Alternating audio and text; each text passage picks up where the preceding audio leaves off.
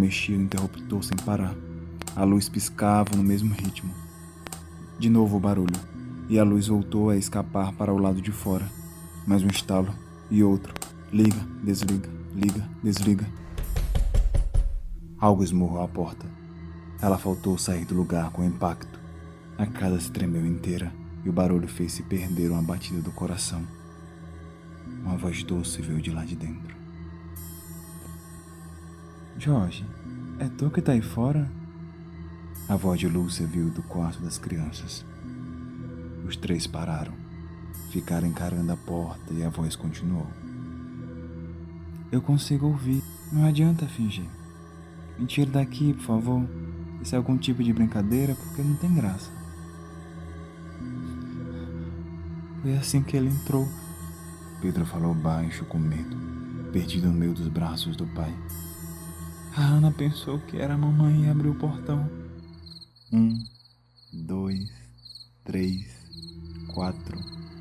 Uma voz começou a contar tão baixo que não dava para saber de onde estava vindo. Jorge, o que tá fazendo aí? Havia alguém de pé num canto, de cara para o muro. A forma daquilo em meias sombras parecia um amontoado de tiras de pano, de pelos, de coisas perdidas debaixo de inúmeras camas. Pronto ou não? Aquela coisa falou com a voz familiar. A voz de Jorge. Aí vou eu. O que é que tu quer aqui, hã? Ela mal teve tempo de fechar a boca e a energia da rua caiu. Tudo foi jogado para a escuridão. Lúcia não se atreveu nem a respirar. Havia um silêncio no mundo. Era como se tudo deixasse de existir de uma vez.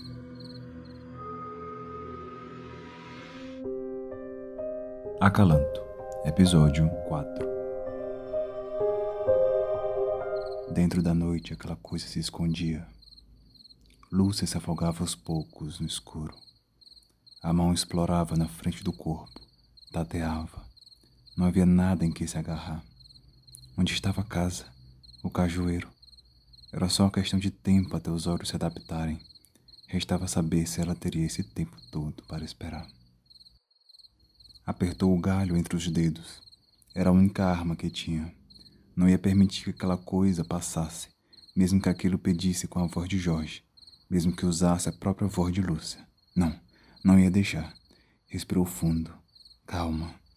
Havia um, um cheiro de flores secas no ar algo conhecido, algo que não conseguia se lembrar de onde vinha. O silêncio dos primeiros segundos se foi com os gritos das crianças. O medo delas do escuro gritava mais alto. Afinal, estavam sozinhas e a casa se encheu de uma vez. Lúcia deu meia volta. Procurou pela porta da cozinha. Pisava como quem espera não encontrar o chão, mas tinha que seguir em frente. Tinha que correr. Eu tô aqui, sua praga. Vem pegar alguém do teu tamanho. Ela gritou. Preencheu todo o quintal com a sua voz. Depois falou baixo, só para si. Os meus filhos não. Já conseguia enxergar algumas formas nas sombras. As cadeiras de jantar estavam logo ali. Lúcia apressou os passos. Apoiou a mão na mesa por um instante. Não tinha ninguém na cozinha além dela. Não parou. Não tinha tempo a perder. Uma luz se mexeu pela sala. As crianças saíam do quarto dos pais, vinham com a lanterna do celular ligada. Correram para junto de Lúcia. Aqui, aqui. A mamãe está aqui. Vocês estão bem? Ela abraçou os filhos, os prendeu a si. Estavam bem. Respirou aliviada. A porta dos fundos tinha ficado aberta. Que ficasse desse jeito. Lúcia não ia voltar para a cozinha para fechá-la. Também não era lá muito seguro passar a noite na sala. Tinha algo de errado ali, uma presença. Lúcia jogou luz em cada canto. Nas paredes, uma multidão de desenhos a olhava de volta. Eles pareciam se remexer na pouca luz, inquietos, à espera. Tá assustando a mamãe, Tutu. Ana falou de repente. Assim não tem graça brincar. Lúcia se afastou da janela. Não quis nem chegar perto do sofá. E se aquela coisa estivesse ali dentro? ou se escondendo debaixo da estante. Por trás do vaso de flores, olhando os três enquanto caminhava pelo teto. Não iriam dormir ali de jeito nenhum. Lúcia levou os filhos para o quarto, Trancou a porta. Estariam a salvo por enquanto. O sol logo iria nascer. Só precisava aguentar algumas horas. Da rua, o apito do vigia noturno soou. Ele vinha da esquina. Dava para ouvir o barulho da moto de longe. Apitou mais uma vez. Ele poderia ajudar. Era só abrir o portão e correr. Mas ele não pararia, não é? Havia esse risco. Ela não pagava, então não havia por que parar para ajudá-la.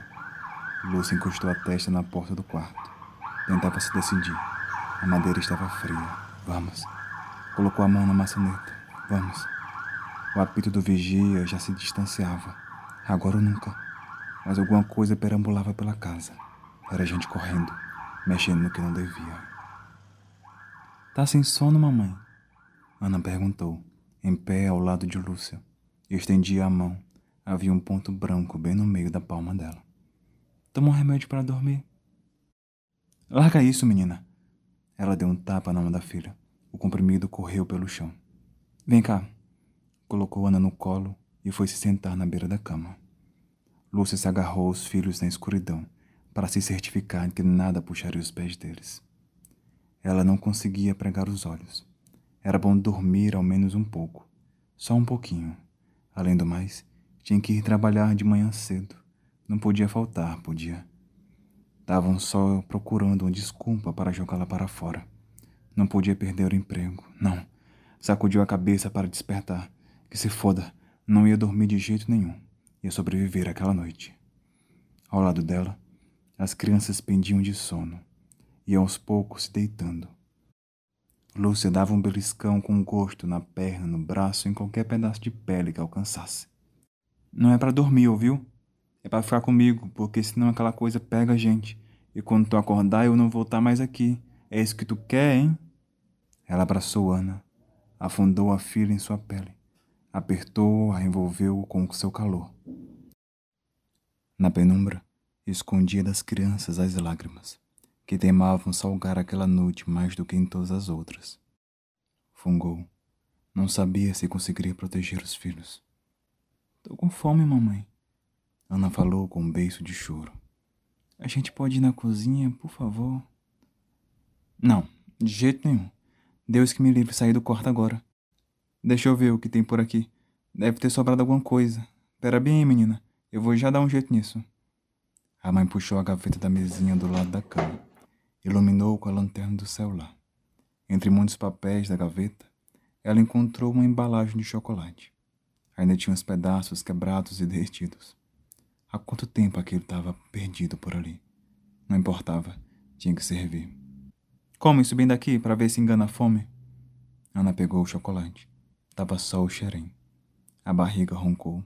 Aquilo não dava nem para tampar o buraco do dente, a valio do estômago. Também não dava nem para sonhar em dividir. O irmão ficou só olhando ela raspar a embalagem com a unha.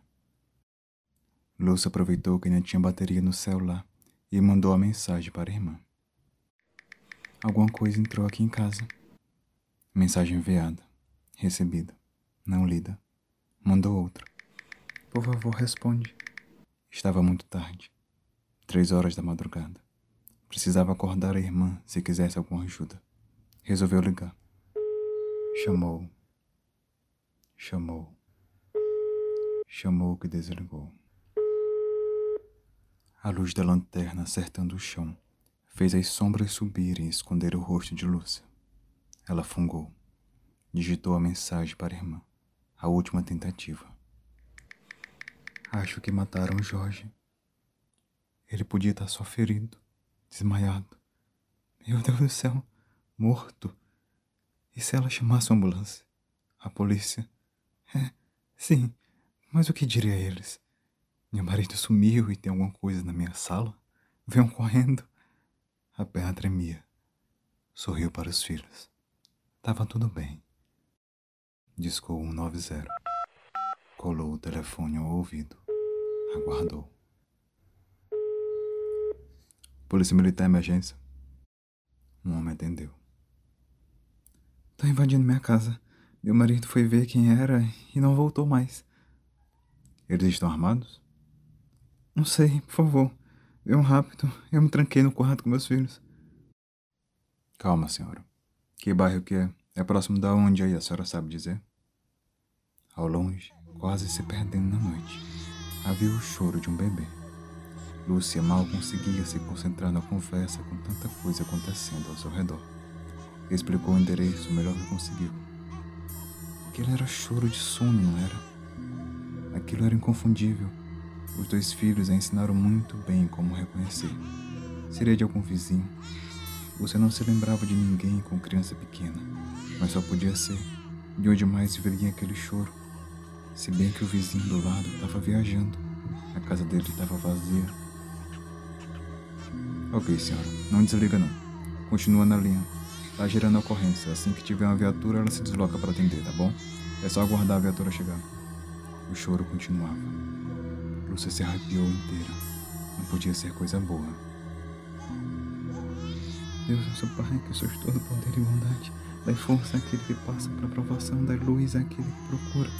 Lúcia rezava abaixo, amarrava as palavras umas às outras devido à pressa. Pai, dai ao culpado arrependimento, ao Espírito a verdade, a criança o guiou, ao órfão, o Pai, o Pai. Estudar, Jorge. Eu preciso de ti. A gente precisa. Imaginou o marido morto, o peito aberto num canto do muro, desfigurado, mastigado. O que aquela coisa fez com ele? Não, não era bom pensar nessas coisas. Atraía só o que não presta. Ela não ouviu Jorge gritar naquela hora. Ele podia também. Talvez tenha fugido, pular do muro.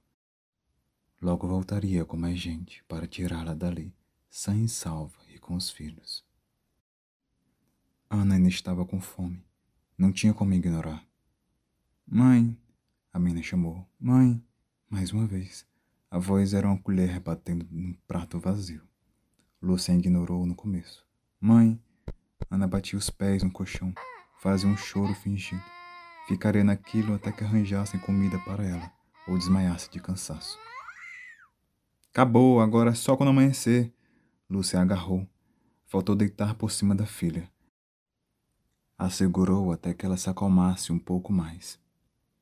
Vê se te aquieta, porque tu não é que nem teu irmão. Lúcia parou de uma vez. Havia se esquecido da ligação. Gelou. Não desligara. Encarou incrédula o telefone. E se ouvissem aquilo e pensassem que tudo não passou de um trote, nunca viriam.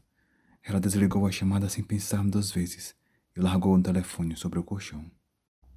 Pedro também estava com fome. Desceu da cama. Foi tatear pela gaveta para ver se havia sobrado alguma coisa perdida para comer. A luz do celular estava apontada para o teto. Mal jogava as sombras para longe da gaveta. Um lápis caiu no chão e rolou para debaixo da cama. O menino ia se abaixando para pegá-lo, quando a mãe falou: Deixa isso aí, não precisa pegar não. Lúcia estirou as mãos para puxar o filho para junto de si. Ele foi içado de volta à cama. Foi algo tão rápido que Pedro se assustou. Se segurou na gaveta aberta. Ela saiu da cômoda e caiu no chão, espalhando papéis pelo quarto. Lúcia olhou de relance. A maioria eram boletos, alguns pagos, outros que já haviam chegado vencidos. Uma coisa colorida chamou a atenção dela. Numa das folhas havia um desenho, um rabisco de giz de cera, por cima de uma conta de telefone. A folha amarelada e ruída nas pontas. A mulher espichou o pescoço, pescou o papel do chão. Foi tu quem fez, Ana? A filha negou no mesmo instante. Podia até riscar as paredes, mas não mexia nas coisas dos pais. Dava para ver três bonequinhos de palito, duas meninas e um pai, sorrindo na frente de uma casa, bem pequena lá no fundo. Numa das janelas, dava para ver que tinha alguma coisa dentro da casa. Conheço isso. Lúcia passou os olhos pelo boleto. Não tentava controlar a respiração. Sabia o que iria encontrar. A tinta da impressão estava meio apagada e a folha empoeirada procurou pelo endereço, por um nome. Não era deles, não era daquela casa. Era uma conta de telefone de 30 anos atrás, o nome da mãe de Lúcia. Não podia ser. Ela se lembrou do desenho. Foi ela quem o havia feito, quando menina.